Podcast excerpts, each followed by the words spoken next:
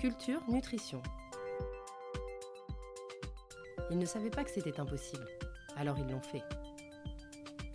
Bonjour à toutes et à tous, bienvenue dans ce nouvel épisode de Culture Nutrition, le podcast, le podcast qui donne la parole aux femmes et aux hommes qui entreprennent dans la nutrition. Et aujourd'hui, j'ai le plaisir de retrouver euh, Fleur Filippo, qui est donc la fondatrice de Delab Nutri Cosmétiques, mais également de deux autres marques de compléments alimentaires qui sont Birdie Nutrition, Claude Aphrodisiaque, et également d'une dernière et plus récente structure qui s'appelle Delab Industrie. Euh, donc aujourd'hui, ben, on va parler euh, compléments alimentaires, on va parler nutri cosmétiques, on va parler industrie aussi, fabrication, euh, tout ça en compagnie de Fleur, qui est à la fois la fondatrice et la CEO de son entreprise. Bonjour Fleur. Bonjour Grégory. Merci beaucoup euh, d'avoir accepté cette invitation pour venir parler dans Culture Nutrition. Je suis ravi de te recevoir dans notre pod- podcast. Bah, moi aussi, je suis très très heureuse et fière. Merci d'avoir pensé à moi. Voilà, donc euh, c'est vrai que euh, Delab Nutri Cosmétiques, c'est une des belles réussites dans le secteur de la nutraceutique de ces dernières années, puisque la, la marque et l'entreprise est encore assez récente, on va dire une grosse dizaine d'années, tu viens de nous dire un peu plus. Oui, c'est exactement ça. Voilà, et donc bah, on est toujours ravis de voir des jeunes entreprises se lancer sur le secteur, arriver avec des idées nouvelles, des nouvelles façons d'aborder ce marché. Donc ce que je te propose dans un premier temps, bah, c'est de te présenter pour nous dire qui tu es. Et ben avec plaisir. Euh, moi, j'ai baigné vraiment dans la nutri cosmétique un petit peu de- depuis mon enfance, puisque j'ai grandi à Vichy, dans le Médispa des Célestins, euh, où vraiment on, on vit au quotidien le fait que la santé, le bien-être et la beauté, c'est une seule chose, une seule entité, euh, des concepts qui sont vraiment reliés à la base par la nutrition. Bah, en fait, c'est assez logique puisque l'eau de Vichy Célestin est utilisée à la fois en soins externes, en soins topiques qu'on applique sur la peau, euh, et aussi en cure de boisson. Donc, euh, on a vraiment cette philosophie que euh, eh bien, intérieur, extérieur sont connectés et que la nutrition est à la base de tout. Mm. Alors ça, c'est le, le premier aspect. Deuxième aspect hyper intéressant, que enfin, j'ai tout mis dans, dans, dans, la marque. Deuxième aspect, c'est que l'eau elle-même est décomposée en principes nutritionnels, donc les principes actifs, que, euh, eh bien, qui vont jouer sur d'autres euh, d'autres, euh, leviers que la beauté directement et la santé de la peau. On va avoir le premier qui va être le fait de jouer sur la digestion pour jouer sur la beauté de la peau. Et ça, en fait, c'est fait de façon euh, euh, très instinctive, intuitive euh, au sein de la marque, puisqu'on dit aussi parfois que l'eau de Vichy Célestin est le premier nutri cosmétique qui a jamais existé, puisque eh bien, elle a un slogan beauté qui est la beauté qui vient de l'intérieur depuis les années 70. Donc en fait, voilà, moi j'ai l'impression de rien avoir révolutionné, mais c'est sûr que, moi j'avais toujours eu envie d'entreprendre et quand j'ai commencé à entreprendre, je voulais que ce soit dans la beauté et dans la beauté il y avait une question qui me turlupinait, c'était euh, mais pourquoi n'y a-t-il pas de complément alimentaire chez Sephora? Et on donc, euh, voilà, moi qui avais vraiment cette idée euh, beauté euh, qu'on appelle aujourd'hui beauté holistique, il n'y avait pas vraiment ce nom-là à l'époque, mais je me disais, puisque eh bien, la beauté passe par l'intérieur, pourquoi est-ce qu'il n'y a pas de représentation dans les, les temples de beauté, de distribution qui étaient alors considérés comme tels? Mm. Pourquoi est-ce qu'ils ne le voient pas? Et du coup, euh, quand euh, j'ai quelque chose qui me semble pas euh, très cohérent, eh ben je peux pas faire, je peux pas faire autre chose que de gratter, que de tourner et d'être obsessionnel. C'est, ça doit être dans, dans mon comportement habituel. Et donc, tu, tu évoquais le, le fait d'avoir grandi euh, dans le spa Vichy Célestin, c'est- si j'ai bien compris, c'est parce qu'il y, a- il y a un lien familial avec Voilà, euh, il la, la appartenait à ma thermale. famille jusqu'à il y a deux ou trois ans. D'accord. Donc, tu as vraiment grandi au sens propre Ah oui. euh, dans, dans ce lieu. Voilà, moi j'étais babysittée, euh, voilà, dans les, dans les couloirs du spa. D'accord. Et, et donc, cette envie d'entreprendre, elle, elle a été assez rapide parce que je crois que tu as créé des labs juste à la sortie de l'école? Exactement. Bah, j'avais un petit peu commencé, je l'avais en tête. En, fait, forcément, je voulais, enfin, forcément, je voulais pas construire une marque de compléments alimentaires. Je pense que c'est un peu compliqué de se dire, et si j'étais entrepreneur, et si je construisais une marque de compléments alimentaires. Enfin, c'est, euh, c'est pas forcément la, la voie la plus simple, la marque. moi, à l'époque, je voulais créer un, un diagnostic en ligne qui permettait d'avoir euh, vraiment de trouver quels étaient les actifs nutritionnels qui allaient le mieux compléter ses besoins, son alimentation à soi.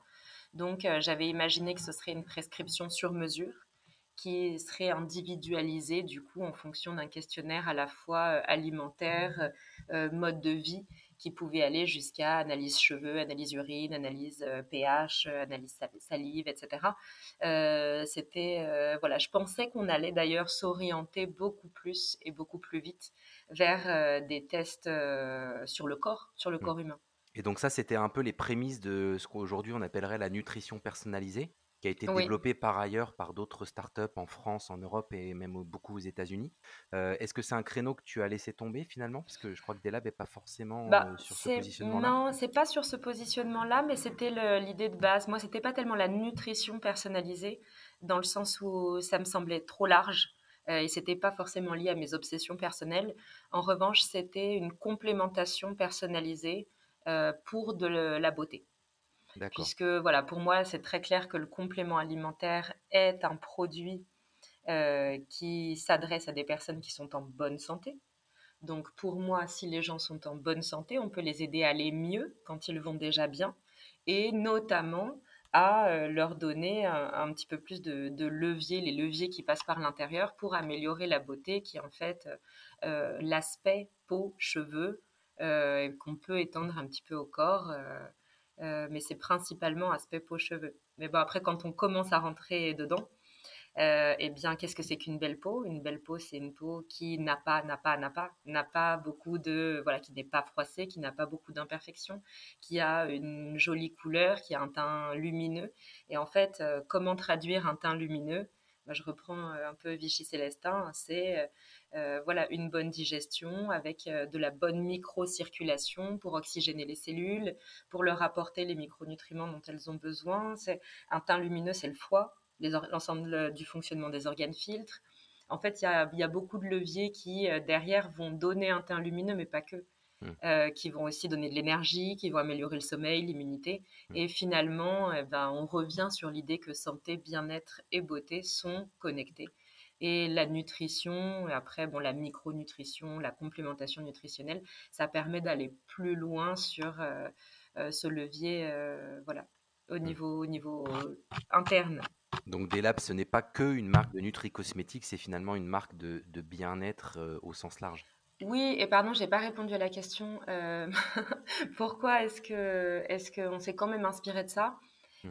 Eh bien, la gamme a été réalisée pour créer un programme de micronutrition sur mesure. Donc sur l'ensemble de nos produits, enfin l'ensemble de nos produits peut se consommer seul, mais aussi en programme de micronutrition qui sont euh, du coup trois étapes combinées. Et chaque produit de la gamme porte un numéro, que ce soit 1, 2 ou 3. Les numéros 1, c'est l'énergie cellulaire, tout ce qui va être autour de l'ATP. Donc création euh, de respiration cellulaire, amélioration de la performance énergétique des cellules. Numéro 2, c'est nutrition cellulaire. Donc euh, voilà, je, l'ai dit plusieurs fois, nous, c'est vraiment la micronutrition, notre philosophie de base. Donc, selon cette, euh, philosophie, on, a de tout dans notre alimentation, mais pas forcément en quantité suffisante. Donc, on va apporter vitamines, minéraux, oligo-éléments, acides gras, acides aminés. On va donner plus au corps pour qu'il dispose en fait de plus d'outils. Et puis troisième étape, on va aller euh, sur des, régulations euh, plutôt type phytothérapie, avec beaucoup de détoxification du microbiote. Euh, on va aller réguler bah, la circulation sanguine, etc. Donc c'est la combinaison de ces trois étapes qui fait qu'on a un programme qui finalement est sur mesure et c'est quasiment comme si on avait eu quelque chose de sur mesure puisque ce que j'avais pas envisagé à la base, c'est que c'est compliqué de faire un complément alimentaire pour une personne, vraiment une seule personne. Déjà parce que, euh, eh bien, au niveau réglementaire, il faut faire des dépôts formule par formule et avoir des délais euh, qui, courent jusqu'à deux mois. Donc ça, c'est un petit peu compliqué de faire une prescription magistrale, entre guillemets, qui se fait en pharmacie sur du topique, sur du complément. Et puis, euh, l'autre gros problème, c'est un problème de demande et d'utilisation puisqu'en fait, il faut quand même beaucoup de dosage. Bah, voilà, vous avez certaines vitamines qui se comptent en microgrammes ou en, peu de grammes, mais voilà, dès qu'on va chercher de la phyto, même avec des extraits, on va aller sur des centaines de grammes. Donc pour arriver à vraiment donner à quelqu'un ce qu'il lui faudrait à lui, pour avoir, pour agir sur différents leviers, puisque tous on va jouer effectivement sur ceux que j'ai énumérés notamment, eh bien il faudrait plusieurs grammes par jour et plusieurs grammes, en fait, ça revient à dire à quelqu'un, bah voilà, voilà ta prescription, mais il faut que tu prennes 8 gélules. Hein. Et en fait, personne ne va prendre 8 gélules de la même formule, euh, voilà, pendant un mois, deux mois, trois mois. Mmh. C'est trop. Euh, surtout à l'époque ou encore maintenant, c'est beaucoup de prendre 8 gélules, de les avoir euh, devant soi. Donc finalement, le fait de les sortir, ces 6 à 8 gélules de trois flacons, bah, au niveau utilisation, c'est quand même un petit peu mieux. Donc, euh, on a gardé vraiment toute la hum, philosophie de formulation et de conseils nutritionnels, euh, comme si c'était du sur-mesure. Mais en revanche, on, a des, ben, on, a quand même aussi une peut-être 70 produits et 70 formules. Donc, en fait, ça, ça, implique aussi euh, cette philosophie d'avoir beaucoup de produits dans la gamme. Donc ça, c'est pour la marque Delab, hein, c'est bien ça? Et je crois qu'il y a d'autres marques dans le groupe. Euh, est-ce que tu peux nous en parler également? Oui, alors euh, Delab, elle a été mise sur le marché en 2010. En 2012, il y a eu Claude qui l'a rejointe. Euh, donc Claude, c'est une marque d'aphrodisiaque bio. Je dois dire que c'est deux grandes. Enfin, la naissance de Claude a été a eu deux facteurs. Euh, le premier, c'est que j'avais commencé à m'intéresser au bien-être sexuel et notamment des femmes, puisque chez Delab, on avait beaucoup de formules depuis le début, on allait flirter avec euh, voilà euh, la santé, l'énergie, et puis bah, la libido féminine s'est posée. Est-ce que on a besoin d'un produit dédié ou pas? On a eu un produit dédié qui a été qui a intéressé certaines personnes et qui nous a permis de nous poser certaines questions notamment quelle était la place de la libido féminine sur le marché. Donc il y a eu un aspect revendication euh, d'arriver à faire euh, des produits euh, pour libido hommes et femmes dans une même gamme. Parce que bah, encore aujourd'hui, le marché des aphrodisiaques est majoritairement masculin, même si tout a changé. Hein. Le marché, que ce soit en beauté ou en bien-être sexuel, a complètement changé ces deux, trois dernières années. Euh, donc ça, c'était voilà, un acte un petit peu de revendication. Mais surtout, euh, ça s'est fait vite et ça s'est fait parce que, bah, en fait, avec des labs, au bout de deux ou trois ans, eh bah, je me payais toujours pas. J'avais faim, j'étais fatiguée. et ça a été long puisque moi, j'ai monté en autofinancement.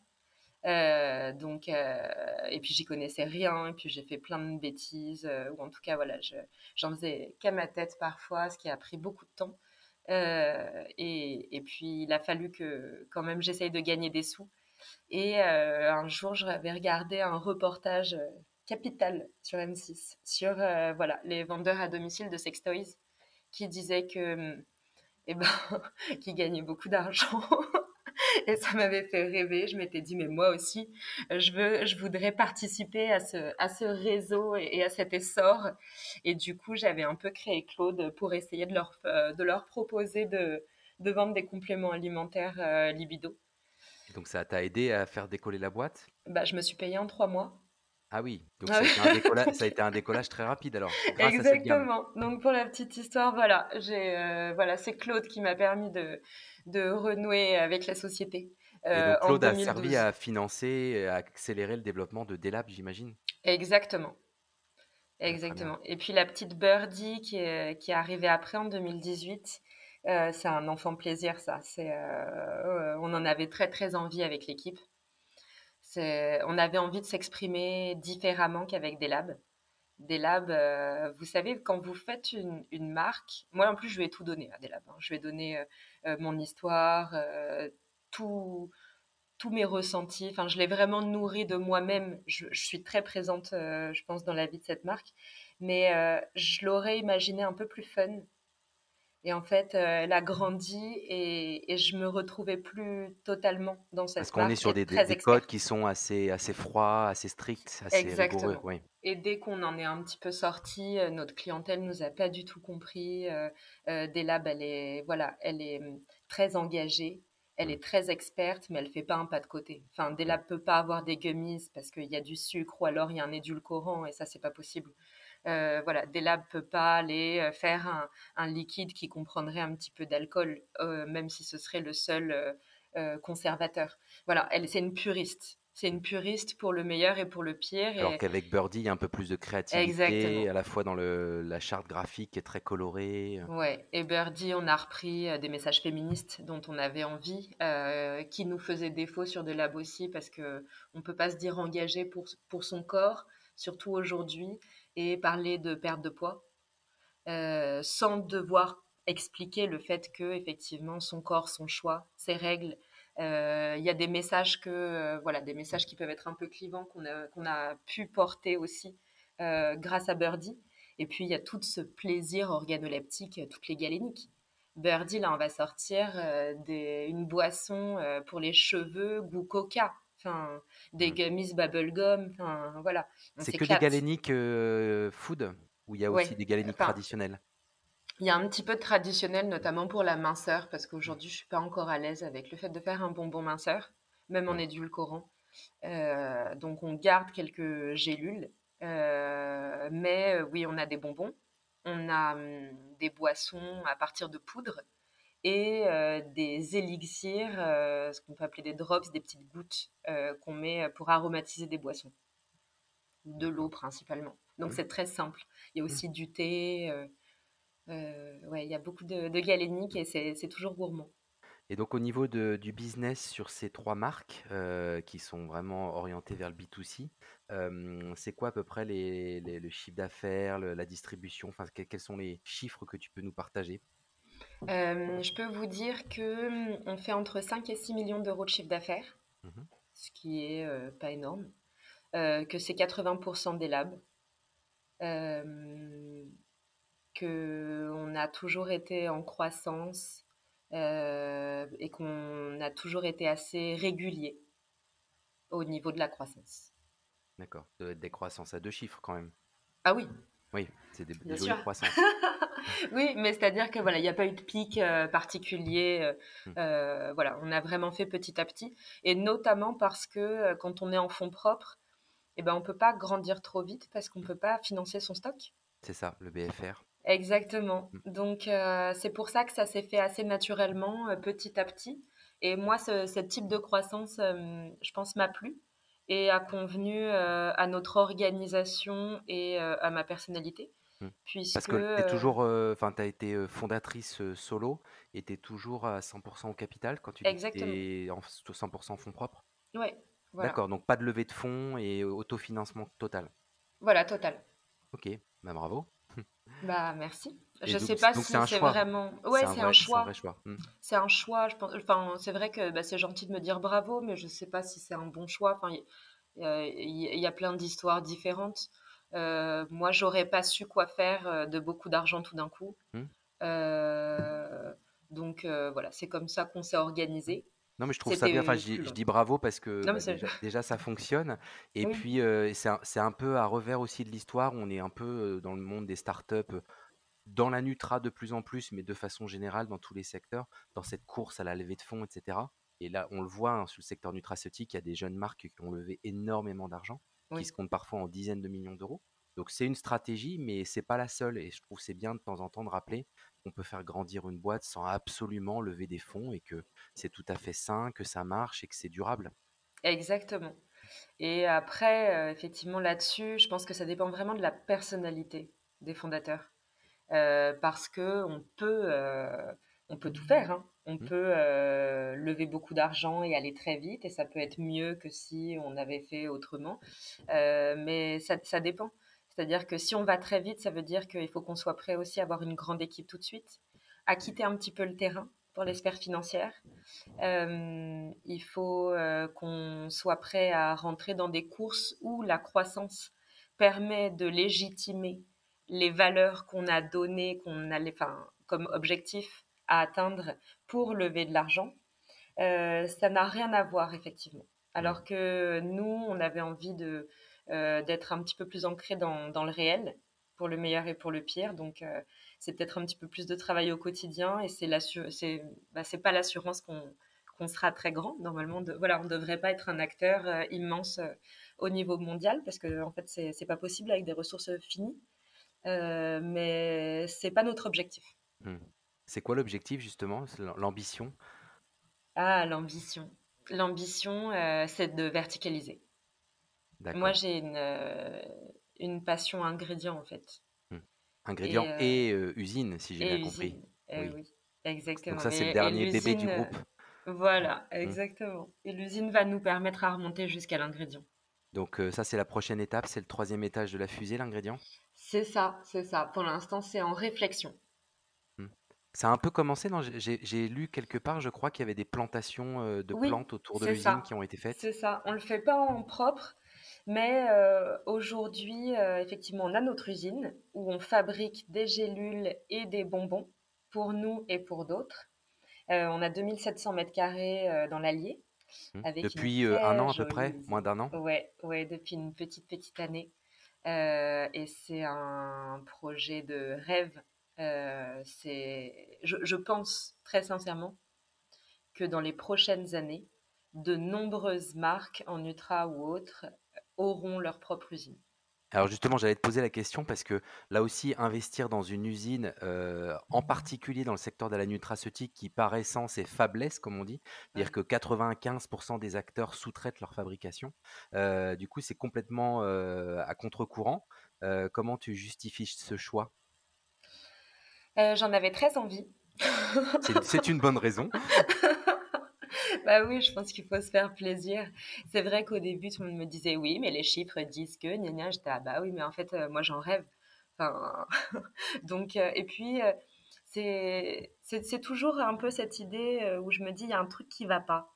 Il y a un truc qui va pas quand je me dis être une DNVB, quand je me dis être transparente et quand je peux pas mmh. moi-même arriver avec une caméra là où sont fabriqués mes produits. Hmm. Il y a un truc qui va pas quand je les fais faire euh, quelque part, qu'ensuite ils font 600 bornes pour être euh, mis en flacon et qu'après ils repartent chez un logisticien à l'autre bout de la France. Alors oui, c'est un circuit 100% France, mais enfin à quel prix de kilomètre quoi. Donc euh, et, finalement c'est tellement important de pouvoir savoir comment sont fabriqués ces produits de pouvoir réduire euh, le chemin qu'ils ont fait avant d'arriver euh, vers le consommateur, de pouvoir euh, innover aussi à chaque étape, innover pour l'environnement, de pouvoir être aligné tout simplement entre eh bien, les valeurs que porte une marque et donc les produits d'une marque et la façon dont c'est fabriqué. Parce que finalement, quand on dit euh, que oui, on agit pour l'environnement parce qu'on change un peu son pack ou qu'on l'allège, c'est super, mais on a tellement d'impact à, avoir quand on s'attaque à, l'industrie. Euh, il y a de nombreuses usines qui ne trient pas aujourd'hui leurs déchets, qui ne sont pas donc recyclés.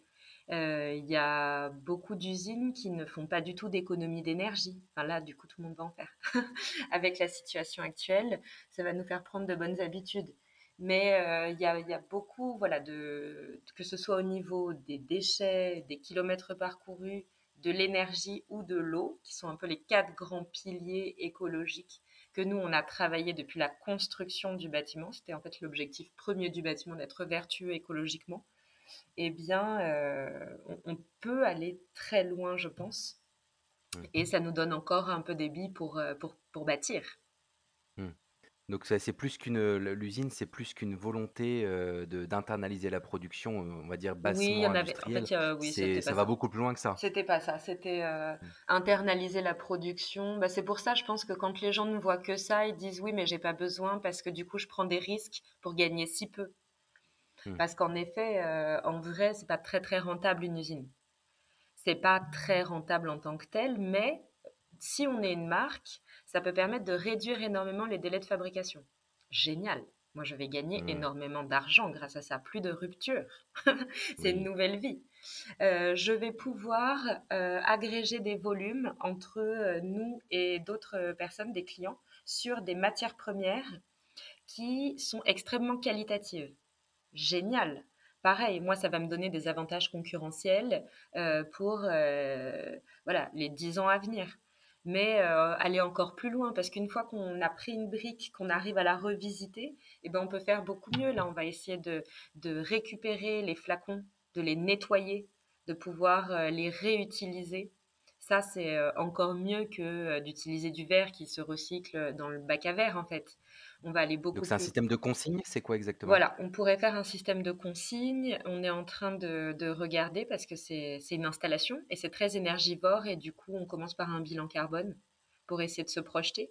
Parce qu'après des idées, voilà, euh, on en a tous. Euh, je pense que c'est facile d'en avoir, mais quand on parle planète, bah, il faut avoir des métriques. Et euh, pour ça, voilà, les bilans carbone sont très importants. Euh, pour être sûr que euh, le voyage n'impacte pas finalement la, fabrication. Mais il faut tellement de chaleur pour euh, faire du verre, un flacon en verre, que malgré ce que j'aurais pensé il y, a, deux ou trois ans, et ben en fait, il est possible que ça vaille le coup écologiquement de les consigner et de les nettoyer pour les réutiliser, notamment. Et puis après, bah, tout ce qu'on pourra faire au niveau des ingrédients. Et donc, c'est vrai que cette année, on a commencé par euh, faire cultiver des plantes en ultra local, donc dans les champs qui sont autour de notre naturopole, euh, bardane et pensée sauvage. D'accord, donc les plantes euh, locales, oui. Exact. Hmm. Mais on a échoué. Pour les extraire des principes actifs. Je ah, on a échoué. Grégory. Parce que c'était pour des questions agricoles, on va dire. De... oui, c'est ça. On n'a on a pas réussi. Avec la sécheresse en pleine terre, on a fait plein d'erreurs. On n'a pas assez poussé la permaculture. mais bon, on a plein d'idées euh, pour euh, garder mieux l'humidité dans le sol. On va tailler, on va euh, mmh. intercaler d'autres plantes plus grandes pour faire de l'ombre. Enfin voilà, on va, on va vraiment s'améliorer dans, les prochaines saisons. Ah, très bien, super intéressant. Donc ça, cette activité industrielle donc, qui te sert toi pour tes marques, tu la commercialises aussi à l'extérieur en tant que sous-traitant, Exactement. Mmh. Et donc ça, cette part d'activité, euh, ça représente déjà quel pourcentage du, du business du groupe? Ah, du groupe, euh, rien. Ça démarre, ça démarre tout juste peut-être. Ouais, ça démarre. Mmh. Euh, ça, va, ça va faire peut-être 20% cette année sur, sur notre business usine, qui lui va faire 1,5 million que j'ai pas compté tout à l'heure. Sur cette première demi-année, une mmh. usine, normalement, ça doit faire 4 millions. 4, 5, ah ouais, c'est en gros, moi, les, variables que, j'ai en tête et que je vois, c'est 30 euh, et quelques personnes pour entre 4 et 5 millions de CA. Hmm. Euh, à peu près. C'est ce qui est ce qui fait ce qui voilà ce qui dimensionne une usine euh, entre 1500 et, et 3000 mètres carrés. Hmm. Parce que là, il y a combien de personnes dans l'usine pour l'instant? Une vingtaine Oui, là on est une vingtaine. On est 22. Donc tout, ça sont des salariés, des salariés en propre de de l'usine. Des, de Delam Industrie. C'est ça. Et dans le reste de l'équipe, sur les marques, euh, c'est combien de personnes? Une vingtaine aussi. Aussi, d'accord. Qui sont essentiellement sur des fonctions marketing euh, Market, com, graphisme, euh, on a du sales, on a un gros service de sourcing très important mhm. pour nous qu'on a toujours eu. Oui. pour formuler les produits, etc. C'est ça, les formuler, c'est pas le plus difficile, c'est le sourcing. Mmh. C'est d'abord le sourcing. C'est pour ça que. Trouver euh, les bons ingrédients, etc. Moi qui suis mmh. une folle d'usine, j'ai fait mon plaisir, euh, mon, voilà, mon, ma vraie envie de, de, vivre euh, dans une usine avec voilà, des machines qui sortent des produits, des cartons, des racks. voilà, je, m'en donne cœur joie. ça, c'est merveilleux. Et derrière, effectivement, on arrête de jouer et on va aller regarder ce qu'on peut faire au niveau plante, au niveau coproduit, au niveau transformation. Euh, au niveau euh, euh, aussi amélioration des extraits. On se rend compte qu'on connaît très peu les plantes. on connaît très peu les plantes médicinales. On connaît très peu les bons ratios d'extraction. On ne sait pas tellement finalement quels sont les bons titrages dans quel principe actif. On oublie parfois que quand on passe sur du naturel, et eh ben, le naturel c'est c'est super, mais il faut avant tout que ce soit euh, euh, concentré en certaines molécules d'intérêt. Et mmh. ça, moi, j'ai pu bien le réavoir en tête grâce à, mes voisins sur le Naturopole, où on est à Saint-Bonnet-de-Rochefort. Mes voisins qui sont notamment Pilège. Oui, Pilège Industrie. Voilà, Pilège Industrie. Et avec eux, et Green Tech et Dome Pharma, on a investi dans une structure qui fait de la R&D en sélection variétale, qui est aussi sur le Naturopole.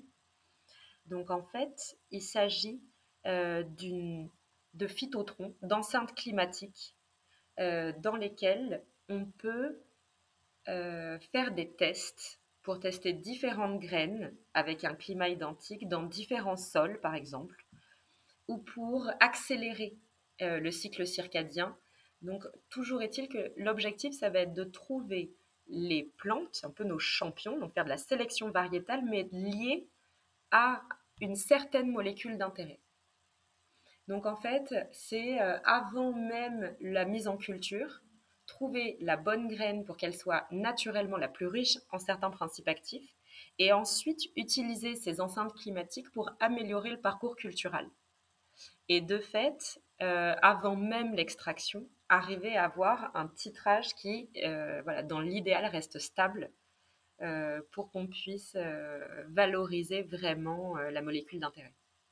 Pour avoir la, plante la plus concentrée naturellement dans ce, dans ce principe actif. Et là, ça permet, dans l'idée, ça permettrait de dynamiser toute une filière et de permettre un bien meilleur partage de valeur aussi avec les cultivateurs puisque euh, les cultivateurs pourraient vendre non plus de la plante à l'hectare, mais de la, du principe actif à l'hectare. Et donc, ça s'achète plus du tout le même prix. Euh, c'est euh, très différent et je pense que c'est important pour justement faire remonter de la valeur, puisque ce sont des savoir-faire qui sont extrêmement importants et dont tout mmh. le monde, tous les acteurs en aval pourraient bénéficier. D'accord très bien, donc je pense qu'on a une bonne vision globale un peu de toutes les activités, à travers les trois marques et puis l'activité pas très organisée au niveau de Non, non, mais c'est, à bâton rompu, on discute. au niveau des circuits de distribution, parce que tout à l'heure tu as évoqué, le fait que ce qui t'avait, un peu déclenché au départ, c'était de de vouloir distribuer des produits compléments alimentaires, dans les circuits sélectifs tels que Sephora. Est-ce qu'aujourd'hui c'est des circuits que tu as investis? Oui. Oui, oui, en 2018, on a été la première marque euh, de compléments alimentaires en France à rentrer chez Sephora. Donc c'était euh, c'était un moment euh, poignant parce qu'on s'est dit bah voilà ça fonctionne. La vision qu'on avait à la base, bah, on n'était pas la seule finalement à les avoir. Et le fait de créer des produits sur lesquels on a essayé de, de pousser tous les curseurs en termes qualité, en termes qualité, formulation, eh bien, ça euh, a permis de euh, finalement transporter le complément alimentaire d'un univers très pharma à ailleurs, en dehors de la pharma, et donc notamment euh, dans des circuits de beauté professionnels sélectifs.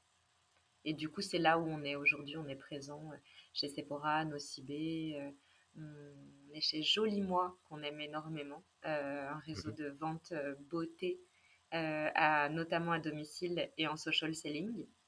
On est euh, aussi présent chez Blissim, chez Nuobox, euh, voilà, des acteurs, beaucoup d'acteurs beauté, botimistes hmm. et d'autres. Dans les instituts et les spas aussi, j'ai vu. et spas, exactement.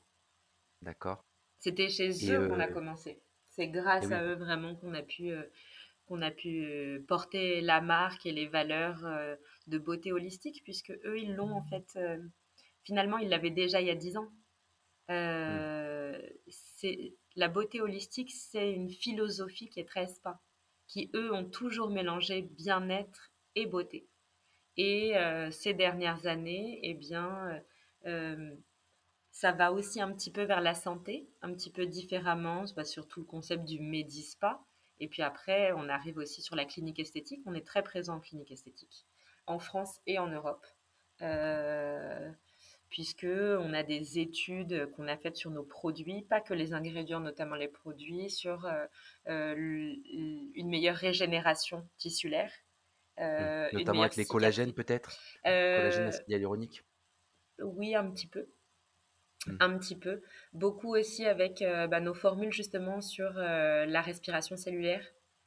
voilà, avec nos activateurs. On a un activateur de régénération qui a été très primé et qui permet d'améliorer la cicatrisation, donc qui est beaucoup regardé en clinique esthétique aussi. Mmh. D'accord. Et comme toutes les marques de compléments alimentaires, est-ce que tu as des visées sur le circuit de la pharmacie qui est un peu l'Eldorado de toutes les marques, puisque c'est la moitié du marché en France, et même les DNVB se précipitent sur le circuit officinal aujourd'hui? Écoute, pour être tout à fait honnête, je l'ai regardé.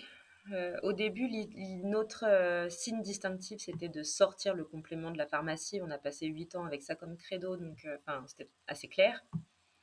Après, euh, c'est vrai qu'on s'est dit, euh, et si euh, on était fous et qu'on passait à côté de, de nous-mêmes Donc, j'ai pas mal regardé. on a fait quelques tentatives. On est dans des paramonoprix.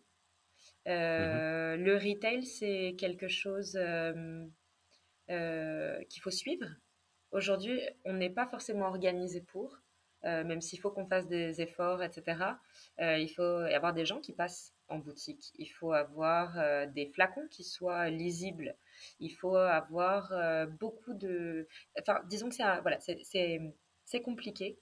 Enfin, c'est pas compliqué en tant que tel, non, je peux pas dire c'est compliqué, mais c'est spécifique. Et donc, il faut bien le regarder. Aujourd'hui, nous, on n'a finalement pas très envie d'aller euh, vraiment se concentrer sur la pharmacie, puisque euh, voilà, ce que j'ai compris récemment, c'est qu'il fallait que je change une partie de mon ADN pour réussir sur ce canal.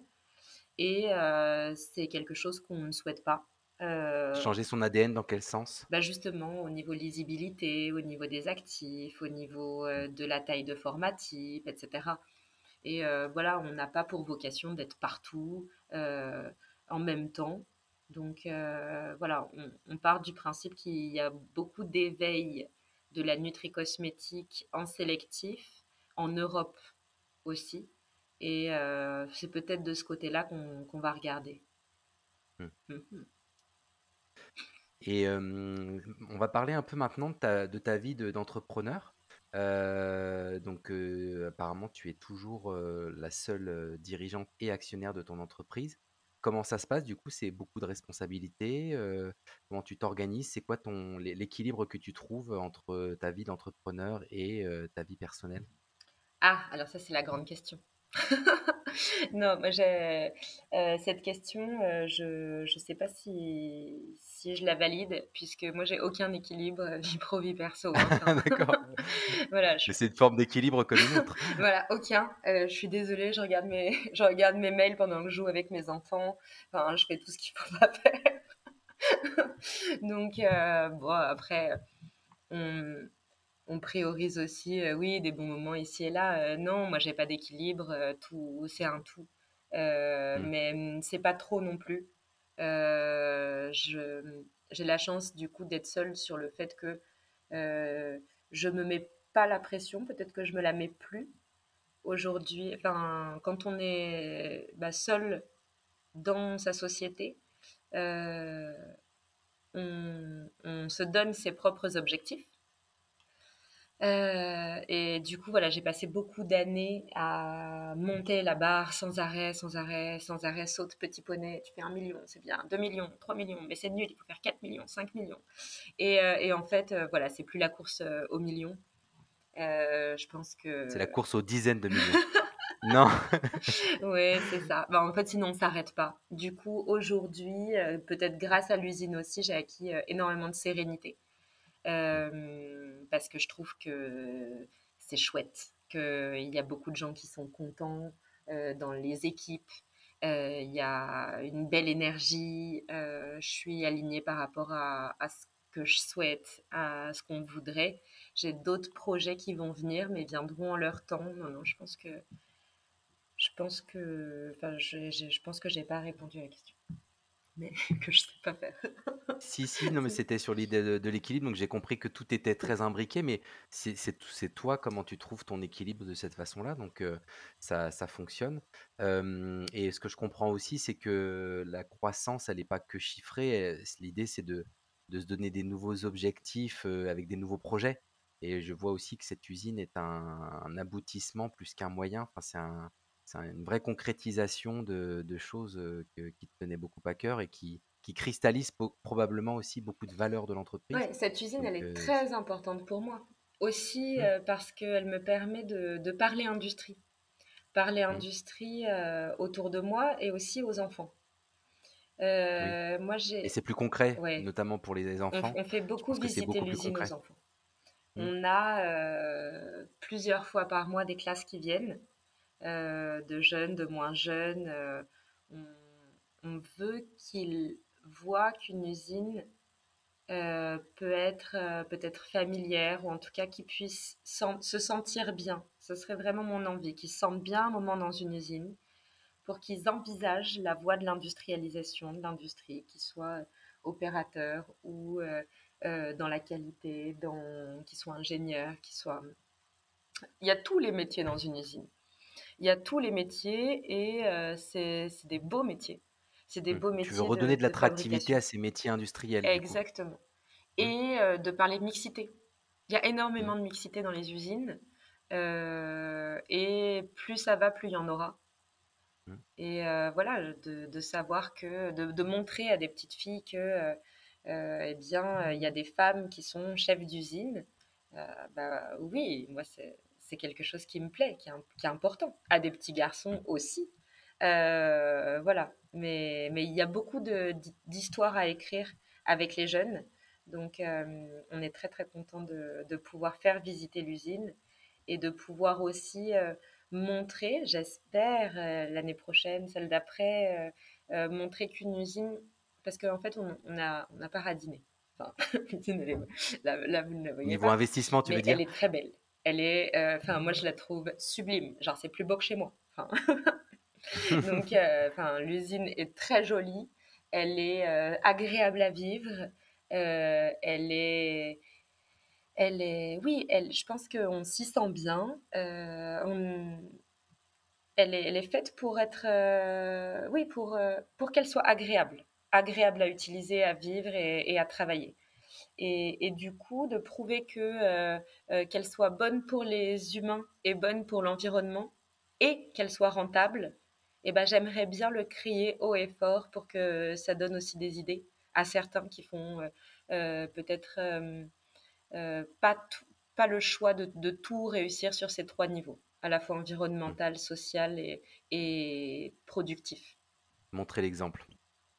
Ouais. Dit comme ça, ça a l'air peut-être un peu pompeux, mais, mais oui, Mm. pourquoi pas. Et tu disais, on n'a pas radiné. Alors, Justement, euh, est-ce que tu as réussi également euh, à financer en fonds propres cet investissement qui, Ouais. j'imagine, est assez lourd? J'ai eu la chance d'être accompagnée par des banques. Ok. Ouais. Donc, euh, on a, enfin, moi j'ai mis euh, 800 000 euros De la boîte? euh, de la boîte.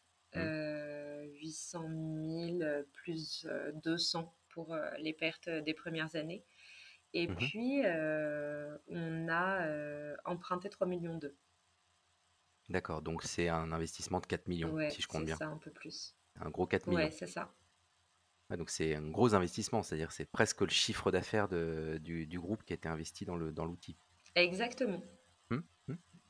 Ok. Donc, ça montre aussi l'ambition euh, qui est derrière. Et... Ouais. Très bien. Euh, je reviens un peu sur ta vie d'entrepreneur. Euh, justement, comme tout est très imbriqué entre ta vie familiale et ta vie pro, est-ce que tu as des astuces particulières d'organisation à nous partager? Des routines, des, des- des façons de structurer tes journées, tes semaines? Ou pas? Non. Non, je suis désolée, je pense que j'ai... C'est intuitif. Ouais, je pense qu'à part dire, bah voilà, euh, euh, mettez vos notifications off la nuit, Enfin, ça va, ça va pas être forcément très très intéressant. Non, D'accord. euh, si peut-être la, la seule astuce euh, que j'ai trouvée qui, qui est très intéressante, c'est euh, ne répondez pas aux mails. Ou en tout cas, voilà, moi j'essaye de ne... Enfin, j'essaye plus maintenant, j'y arrive très bien à ne pas répondre à mes mails. Euh, je réponds pas aux mails parce que sinon on passe sa journée à répondre à des sollicitations externes et on n'avance pas dans la direction qu'on a choisie. Donc euh, moi je me fais une Mm. liste de ce que je veux faire dans la journée et euh, déjà je le fais en gérant les urgences et euh, déjà j'ai du mal donc voilà je ne laisse rien d'autre me perturber que d'essayer vraiment de voilà d'avancer sur les missions que je me suis données à moi-même. Hmm. Tu ne te fais pas dicter ta to-do list par ta boîte mail, c'est ça? Exactement. Mais tu, de temps en temps, tu dois l'ouvrir quand même. Oui, bah, je l'ouvre, je l'ouvre Oui. en permanence. Oui, oui. C'est un bon un bon une bonne astuce. Et tout à l'heure, tu disais que, bah, vous aviez commis des erreurs dans le passé, ça vous avait fait perdre du temps et cetera. Heu, c'est quoi les les plus mauvaises, décisions que tu aies pu prendre? Nous, heu, enfin moi du coup, heu, j'ai perdu beaucoup de temps. Après j'avais un marché qui était vraiment pas très mature, mais j'ai perdu beaucoup de temps à tournicoter, heu et à peaufiner la marque, à l'affiner, à la regarder, à la dire, à la redire, à la lire, voilà, j'ai été peut-être un petit peu trop dans le détail. À euh, reprendre toutes les formules, à reprendre tous les textes sept fois euh, des euh, 60 produits qu'on avait, euh, voilà, pour rechanger un petit peu de virgule et, et euh, Et tu penses que ça aurait pu marcher sans autant de perfectionnisme? Ouais, j'aurais pu, j'aurais pu aller plus, un peu plus vite, ce qui n'aurait pas été euh, trop mal. Euh, j'aurais Mmh, pu me concentrer sur euh, de la commercialisation. C'est, de toute façon, quand on est entrepreneur, en fait, euh, commercialiser, vendre, euh, euh, bah, c'est pas un gros mot, en fait, c'est le numéro un de ce qu'on doit faire. mmh, Euh, et moi, je pense que ce sont plutôt aux fondateurs d'être euh, leurs meilleurs commerciaux. mmh, Euh, donc, mmh, effectivement, euh, je pense que c'est très important. Et souvent, quand on est jeune entrepreneur, on rêve que quelqu'un vienne faire son travail et euh, de tout d'un coup euh, savoir que le marché va nous reconnaître et, et va dire mmh. ah je t'ai vu tu es merveilleux je t'achète mais non enfin Parce qu'au début au début, c'est pas toi qui vendais? et, et les derniers clients si si c'était moi mais je le faisais euh, je le faisais pas suffisamment peut-être oui. Est-ce que tu consacrais plus de temps à la partie marketing, peaufiner l'offre et cetera et pas assez au commerce peut-être? peut-être. Mais qui est le défaut de beaucoup de de créateurs, hein, qui veulent exactement avoir le produit et l'offre parfaite, heu, avant de se lancer. ouais. et il faut euh, il faut vendre Mmh. Bien sûr, c'est le nerf de la guerre. voilà c'est Mmh, vraiment ce qui est très très important Même mmh, si, euh, comme je dis, il faut pas le voir comme un gros mot. Enfin, il faut savoir, même euh, peut-être à l'avance, que euh, entreprendre, c'est vendre. Et si on n'aime pas, bah, c'est pas grave d'être salarié, c'est très bien aussi. hein. Enfin. Tu vends sur internet oui, aussi? Ouais, avec, heu, vous avez une stratégie digitale, heu heu, e-commerce, exactement. réseaux sociaux et cetera? Oui, oui. Alors, on est un peu Mmh, de la vieille époque. Donc, euh, on n'a pas les mix euh, avec des, des coûts d'acquisition élevés comme aujourd'hui. Euh, et on a toujours un peu fait de l'omnicanalité. mmh, Euh, donc euh, voilà, on n'a on n'a pas de coût d'acquisition euh, très élevé. mmh. Oui, parce qu'à l'époque, heu, en 2010, tu pouvais pas être une, pure DNVB comme on les a vus apparaître, heu, à la fin des années Alors ça, 2010. c'est peut-être intéressant pour euh, la discussion qui nous anime, mais euh, c'était possible pour vendre des objets, mais pas de la Nutra. Ouais, c'était Ça, trop c'était trop pas possible. Moi, j'ai quand même Mmh, passé cinq ans de ma vie à expliquer que les compléments alimentaires n'étaient pas un médicament. mmh, Et, et que, euh, en fait, on avait le droit de les revendre. Parce que moi, quand j'appelais les premiers spas, euh, pendant des années, on m'a dit Non, madame, je vais raccrocher là, vous, n'avez pas le droit. Euh, bah voilà, les gens pensaient que euh, je voulais leur euh, fourguer des médocs sous le manteau. Enfin, on, partait, de loin. Hem et justement par rapport à ta vision sur le marché des compléments alimentaires, donc il a beaucoup évolué depuis, depuis 10 ans, heu, mais je pense qu'il va continuer d'évoluer. C'est quoi ton les tendances que tu pressens? Qu'est-ce qui va se passer là dans les prochaines années? Euh, je pense que, bon, c'est c'est pas des scoops, hein, mais que la transparence va avoir un rôle de plus en plus important. Mmh Euh, J'en ai un peu parlé avec l'usine, mais je vois pas comment aujourd'hui on peut dire qu'on fait un produit notamment alimentaire. C'est pour ça qu'on sera probablement les premiers impactés. Euh, ça, ça, s'étendra, mais notamment euh, produits alimentaires, sans pouvoir euh, montrer exactement comment c'est fabriqué. Avec quoi, sans avoir, voilà, sans donner un petit peu sa, cartographie de matières premières. Donc énormément de transparence. On va être attendu dessus tout d'un coup, donc il faut être prêt. On essaye vraiment de se préparer là-dessus. Beaucoup de, de mélange avec la santé. Euh, après, voilà, je pensais que les probiotiques euh, dans le monde de la beauté prendraient une part un petit peu plus importante que ce qu'ils ont fait. les grosses croissances qu'on a, voilà, c'était plutôt des protéines très beauté, très derme et structure, plutôt que vraiment de la, de la micronute type probiotique. Hmm. beaucoup de, de vegan, forcément, qui, qui va continuer. Et moi, euh, j'espère qu'on va continuer d'augmenter euh, du clean euh, au niveau des solvants sur les, sur les extraits. Enfin, moi, je ne comprends pas qu'on ait si peu d'extraits clean et puissants en même temps aujourd'hui.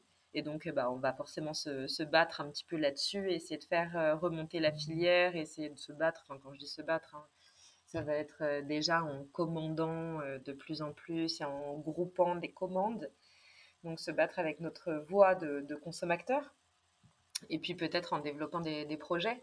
Mais euh, il nous faut des, extraits qui soient très concentrés, qui soient, euh, qui, aient des, solvants clean et, si possible, pas de support, ou en tout cas pas de support euh, neutre ou, ou inactif. Donc, je pense qu'on va, on va aussi, peut-être à plus ou moins long terme, parce que le consommateur, lui, n'est pas encore tout à fait à l'aise avec le concept de maltodextrine, par exemple. Hmm. Mais assez vite, il va falloir la chasser de nos vies, oui. Oui, parce qu'elle sert encore de support dans beaucoup d'ingrédients et beaucoup de formules. Voilà. Hmm. Et en termes d'ingrédients actifs, est-ce que tu as une vision de quels vont être les ingrédients de demain, à la fois dans la Nutra au sens large et dans la Nutri cosmétique en particulier? Hmm. bah, Je dirais euh, l'éco-produit. D'accord. Ce qui est un petit peu antinomique avec ce que je viens de dire, d'augmenter les extraits, etc. Mais euh, les stars, je pense que dans les, euh, oui, dans les années à venir, ça va déjà être Enfin, il va y avoir les. Enfin, moi, je vois très clairement les deux axes. Hein. D'un côté, toute la, famille d'éco-produits euh, avec euh, un minimum de transformation, et puis de l'autre, on va euh, beaucoup aller affiner les extraits et les concentrations. Les hmm. deux ensemble pouvant ne pas être antinomiques. Oui, oui. Donc, coproduit, c'est dans une démarche de d'upcycling de, produits qui sont destinés à être jetés à la base. Hein, Exactement. Imaginez si on. Enfin, c'est pas le cas, mais s'il y avait des principes actifs forts dans les fans de carottes hmm. ou dans le marc de café. Bah, ça serait quand même dommage de ne pas euh, pouvoir les proposer en euh, autre chose. Oui, bien sûr. Que le produit de, base. Ce qui est déjà le cas avec le, collagène, typiquement, c'est un super coproduit qui, qui, fait de l'upcycling depuis très très longtemps. Exactement. Ça, c'est idéal. Mais c'est sûr que si en plus on peut éviter de cultiver exprès pour récupérer les principes actifs, bah ça fait autant de terres euh, voilà, qui ne sont pas dédiées à, euh, à, notre industrie. Sans compter mmh. que euh, bah, en fait, on a beaucoup aussi de, de déperdition. Quand on mmh. cultive pour avoir des feuilles de, de certaines plantes et qu'on laisse de côté les racines, les tiges, les fleurs ou non, enfin bah, c'est un petit peu dommage. Oui. une question sur les, marques qui t'entourent, parce que tu n'es pas la seule marque de, ni de compléments alimentaires ni de nutri-cosmétiques. c'est quoi les marques de compléments alimentaires et de cosmétiques qui t'inspirent, que ce soit en France ou à l'international? Ah, à l'international, il y en a de, très belles qui sont là depuis longtemps. Mmh moi, j'aime beaucoup euh, bah, j'aime beaucoup Welco. J'aime beaucoup The Newco et j'aime beaucoup Welco. Bah, je regarde Goop, forcément. Euh, moi, c'est ces Australiennes, Américaines, euh, un peu plus vieilles que, que, ma petite génération. Moi, j'ai 38 ans. donc, ouais, les, les cinquantenaires, elles sont incroyables. donc, voilà, pour moi, c'était les, les, pionnières. On peut penser à Elle Macpherson, à Gwyneth Paltrow. Enfin, elles sont très inspirantes. Euh, elles, elles font du complément alimentaire euh, direct en smoothie en général. On y va avec le shaker, les cuillères euh, à très grande contenance. C'est un petit peu différent, ça m'inspire. Moi, c'est voilà des, des modes d'utilisation et de pensée des produits qui me plaisent, euh, qui je pense sont pas forcément encore adaptés à la France, où euh, c'est compliqué de se faire, de se dire qu'on va se faire un smoothie par jour euh, et de hmm. le doper en plus avec tout un tas de, de protéines végétales. donc on n'en est pas encore là. Je ne sais pas si un jour on y sera. Mais en tout cas, c'est vrai que j'aime bien regarder des formules très complètes, comme, Mmh. comme dans ces marques. D'accord. Et en France, il y a des marques que tu suis en particulier? Ouais, moi je suis très copine avec Atelier Nubio, que j'aime Oui. beaucoup. on pense à plein de choses ensemble. J'aime beaucoup. Il y a plein de marques que j'aime bien. Alors justement, c'est intéressant, Atelier Nubio, ils ont une approche à l'origine qui est très alimentaire, même s'ils font d'autres choses maintenant. Est-ce que ce côté très alimentaire, à part les gummies, tu as des envies d'y aller un peu plus? Bah, pas trop. Nous, on ne sait pas faire. à la base, quand je suis arrivée sur la nutri-cosmétique, je le trouvais très très proche de la cosméto-food. Dans tous mes benches, il y avait les marshmallows au collagène, voilà, les tablettes de chocolat antioxydantes, etc. À chaque fois que j'y suis allée, je me suis pris des bananes. j'ai jamais réussi. J'ai fait des barres protéinées, j'ai fait du kombucha, j'ai fait des, j'ai fait des mix de graines, j'ai fait des, chocolats au gingembre, j'ai fait du thé, tout, tout, tout. Ça a été une catastrophe. j'ai pas réussi j'y arrive pas euh, parce que moi, je sais, enfin, nous, on ne sait pas gérer ces DLUO qui sont quand même plus courtes. Euh, après, bah, ça correspond pas non plus à nos, revendeurs qui ont besoin de DLUO plus longues. On a des circuits de distribution à l'export ou voilà, euh, des, des, produits à qui il reste 12 mois de vie, on ne les prend plus. Donc, moi, je ne sais pas les gérer et, et d'autres le font mieux que moi, notamment Atelier Nubio qui est hyper fort là-dessus. Oui, c'est effectivement une autre forme et puis probablement que l'ADN de la marque aussi, hein, n'est pas n'est pas très alimentaire et très très concentré, très technique. Euh, comme je vous disais un petit peu avec des labs, euh, c'est du c'est du sans concession, donc euh, on peut pas faire une concession pour le goût.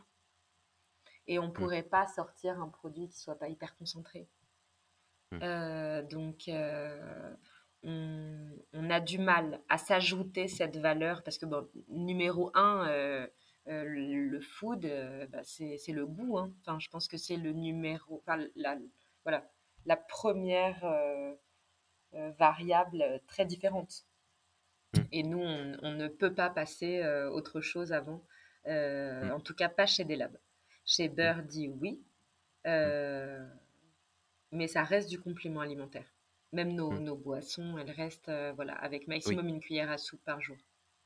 Y compris sur les gummies Exactement. Mmh. Et, justement, ça aussi, c'est c'est assez rare, puisqu'il y a très peu de fabricants de gummies en France, et puis c'est un marché qui se développe assez rapidement, il y a beaucoup de demandes. du coup, pourquoi avoir choisi spécifiquement cette galénique-là? Bah, C'est pour s'affranchir des, des filières existantes?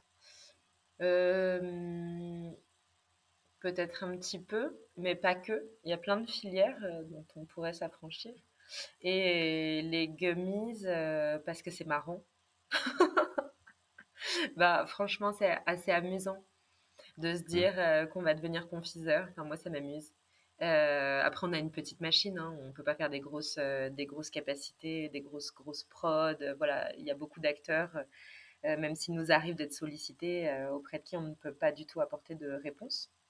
Mais c'est très amusant et puis moi, je trouve qu'il y a beaucoup de choses à faire. Euh, je me suis toujours intéressée à la pâte de fruits. Le gummy, c'est une pâte de fruits avec une DLUO plus longue, hein, quelque part. Euh, donc, euh, on, aime bien. On aime bien regarder, on aime bien se dire qu'on a beaucoup aussi de progrès à faire. il va falloir améliorer les extraits qu'on va pouvoir placer dedans. Euh, il va falloir améliorer les textures. Euh, non, non, c'est assez challengeant. Et puis, euh, pour le coup, le complément alimentaire, la gélule, c'est assez facile. Hein. En vrai, vous prenez des poudres, vous les mélangez, vous les mettez dans, dans des gélules. On passe un peu. Ouais. Bah voilà, nous, on s'était dit, si on complexifie un petit peu, est-ce que ce serait plus marrant? Et bah oui, je peux vous assurer que c'est très marrant. Ouais, c'était trop facile la gélule finalement. Ouais, alors que la gélule, elle est pleine de complexité au final. hein. Parce que nous, on travaille en excipient clean notamment. Oui, Donc, je peux vous oui. dire qu'il n'y a pas de euh, ah bah ça passe pas, euh, allons chercher un petit peu de dioxyde de silicium. Donc, Mm. euh, quand ça passe pas, euh, c'est des, des vraies galères. Mais Oui, ça déjà, bourre, euh, oui. ouais, mais déjà au bout de, de un peu plus de six mois de vie, on a euh, acquis beaucoup d'expertise sur euh, les, les, les excipients et les anti-agglomérants clean et, et naturels. D'accord. Donc ça, c'est un vrai savoir-faire aussi en interne C'est qui a ça, beaucoup de qui est valeur. très euh, ouais. important. Parce que Mm. sinon, euh, c'est un peu compliqué de, de, bah, de se faire dire non. Et ce que je peux comprendre, hein. En matière d'innovation, donc on voit que tu n'es pas en manque d'idées. Comment tu te maintiens en veille sur le secteur? Où est-ce que tu trouves tes idées de nouveaux produits, de nouveaux concepts? Les fournisseurs d'ingrédients m'attirent énormément. Je trouve qu'on peut se former énormément grâce à eux. Comme je l'ai un petit peu dit, voilà, pour moi, c'est avant tout les fournisseurs et les filières qui font les produits. Donc euh, eux-mêmes sont très au fait de, qui- de ce qui peut se faire. Euh, Aujourd'hui, on a pas mal de propositions en termes de collagène végétal, donc forcément ça aide, par exemple. Euh, ce qui n'était pas le cas il y a quelques années. On a beaucoup de coproduits, beaucoup d'antioxydants de plus en plus spécifiques. Je trouve que c'est très intéressant. Et après, euh, j'aime bien passer du temps sur Internet, euh, même sur les réseaux, à regarder euh, des lives, à regarder différentes marques. Je regarde pas mal les marques, bah, les marques américaines. J'aime beaucoup Seed, qui carrément donne effectivement des, des formations. Oui. Site qui est très fort justement sur ouais, le, le- les le probiotiques. microbiome, ouais, Ouais. Mm. exactement. C'est, il y a beaucoup de marques assez pointues qui, qui sont très inspirantes. Comme euh, il y a Lima et c- et aussi, et Oui, Elysium, ce genre de, marque bah, très vous avez euh, Ritual qui est super, euh, Mm. Hearth, voilà, il y, en a tout un tas. D'accord. Et après, une question que, que j'aime bien poser, parce que notre devise chez Nutrikeo, c'est ils ne savaient pas que c'était impossible, alors ils l'ont fait. Qu'est-ce qui était impossible et que tu as fait, avec toi ou avec ton équipe?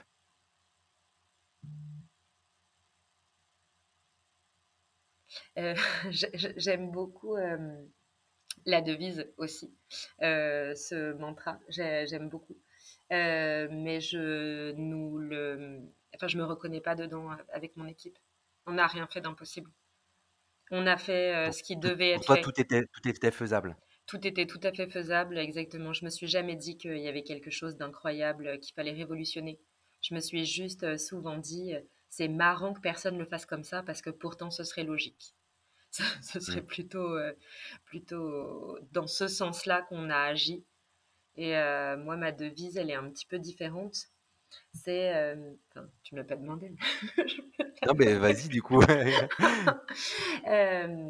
C'est, je ne prends pas les bonnes décisions, je prends des décisions et puis je les rends bonnes. Voilà. D'accord. Tu fais en sorte on que avance. C'est avancer donne raison. et Mm. ouais, avancer euh, petit à petit et, et c'est plutôt euh, voilà se dire euh, on arrivera bien quelque part et quand on en fait quand on connaît la, la direction finale, bah voilà, on avance sur le chemin. Il y a plein de choses à faire. Bon, bah, très bien. Et donc, si tu continues d'avancer comme ça, où est-ce qu'on retrouve des labs et l'ensemble du groupe dans 10 ans? Ah, dans 10 ans, j'en ai aucune idée. Dans 10 ans, c'est dans très longtemps. Mais peut-être dans deux ou trois ans, on essaiera de vous faire euh, une cousine ingrédient, hein, au cas où c'était pas Ah clair. oui, le, le, le D-Lab euh, Actives, ou je sais pas comment ça va s'appeler. ingrédients, je sais pas. D'accord. Bon, j'imagine que c'est ouais, la logique euh, de la verticalisation, très clairement. Ouais. Après, qu'est-ce qui restera? Peut-être labs packaging, je sais pas. La, la Ah partie non, euh, contenant? Non? non? Après, euh, bah, il faudrait faire quelques études. Oui? Je m'étais un peu arrêtée euh, à des, aux études et puis après euh, aux autotests. Il y aura ça Mhm. qui me trottera probablement dans la tête à un moment. Les autotests, c'est-à-dire pour se faire des diagnostics Ouais, euh, des et faire de la- du autodiagnostics. conseil, du conseil personnalisé derrière. Exactement. Hmm. Ouais, donc ça c'est euh, complètement, mais c'est tout à fait euh, cohérent et complémentaire avec l'offre de produits actuelle. C'est, Oui. c'est c'est presque pas une branche euh, supplémentaire. Oh, ça va. Donc c'est tout, à- c'est tout à fait faisable. Oui, Rien en tout cas, c'est d'impossible. faisable. En tout cas, oui, il va falloir, il va falloir s'y atteler. Bon, bah, très bien. Euh, Fleur, est-ce que tu as quelque chose que tu voudrais aborder euh, qu'on n'aurait pas évoqué pendant cette discussion? Eh bien, non, Grégory, je te remercie pour toutes tes questions. Ah, bah, merci. Bah, écoute, pour le mot de la fin, est-ce que si nos auditeurs veulent te contacter, ils peuvent te trouver sur les réseaux sociaux? Oui, sur les réseaux c'est quoi tes sociaux. réseaux de prédilection? Euh, Instagram, Fleur Felipo, et LinkedIn. D'accord. Et LinkedIn, d'accord. Tu es active sur LinkedIn? Un petit peu. D'accord. Moi, je- Tu publies un peu des, des, des billets d'humeur ou des réflexions, des, des Parfois, choses sur le marché sur LinkedIn?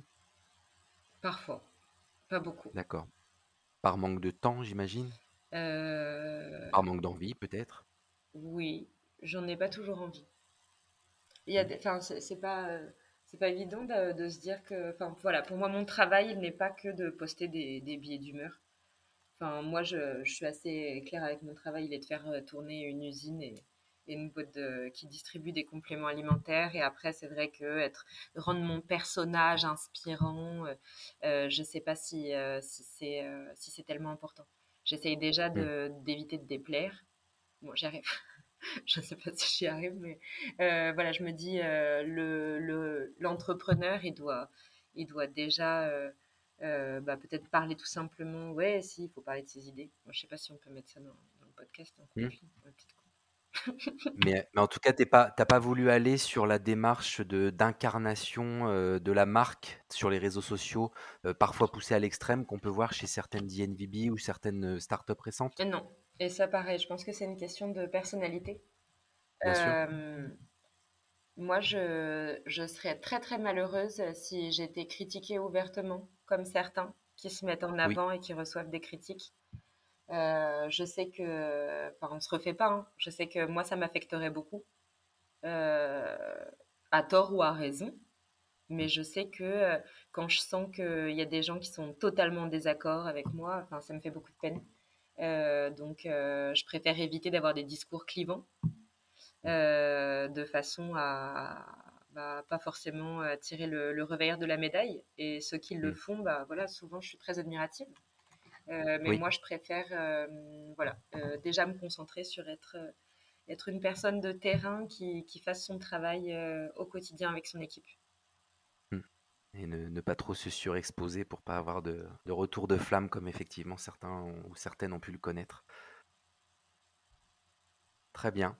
Bah écoute, Fleur, merci encore pour euh, tout ton temps. C'était très Grégory. intéressant de se plonger dans le groupe euh, des labs avec ses, ses ramifications en termes de marque, en termes d'activité. Enfin voilà, ça, ça donne envie de construire des usines, Ah, bien euh, sûr, donc, euh, bien sûr. de Ce que réindustrialiser la souhaite. France et la Nutra. Donc, euh, non, c'est très très intéressant. Et puis, euh, bah, merci pour ces réflexions. Bravo pour euh, le chemin parcouru jusqu'à maintenant pour avoir construit tout ça en autofinancement, il faut le redire, euh, et que le- les levées de fonds euh, ne sont pas une fin en soi. On peut entreprendre, on peut développer des boîtes en France, des belles boîtes, des PME, sans forcément cramer du cash à tout va. Voilà, comme c'est parfois la mode. Donc, bah, merci encore pour, pour tous ces partages, Fleur. Merci Grégory et tu es le bienvenu pour visiter l'usine Eh bien, écoute, veux. avec grand plaisir. Avec grand plaisir. Je suis toujours très curieux de découvrir des, des usines parce que il n'y en a pas tant que ça qui ouvrent leurs portes. Donc, euh, quand je passerai dans le centre de la France, euh, Oui, je, m'arrêterai euh, Bah, dans l'Allier. Avec grand plaisir. Merci encore. À bientôt. Et euh, comme petit mot de la fin, euh, bah, à tous ceux qui nous ont écoutés jusqu'ici, déjà merci. Euh, je vous donne juste quelques détails avant de nous quitter. Vous pouvez retrouver toutes les infos sur le podcast et en particulier sur cet épisode sur le média Culture Nutrition sur Internet, ainsi que sur toutes les plateformes de streaming audio, que ce soit Spotify, Deezer, Apple Podcast et les autres. Et si en plus l'épisode ou d'autres vous ont plu, bah, n'hésitez pas à mettre un commentaire et 5 étoiles, notamment sur Apple Podcast, parce que ça participe à faire connaître ce podcast qui est encore assez jeune, euh, qui est né en 2022. À très vite et très bonne journée à toutes et à tous. Au revoir.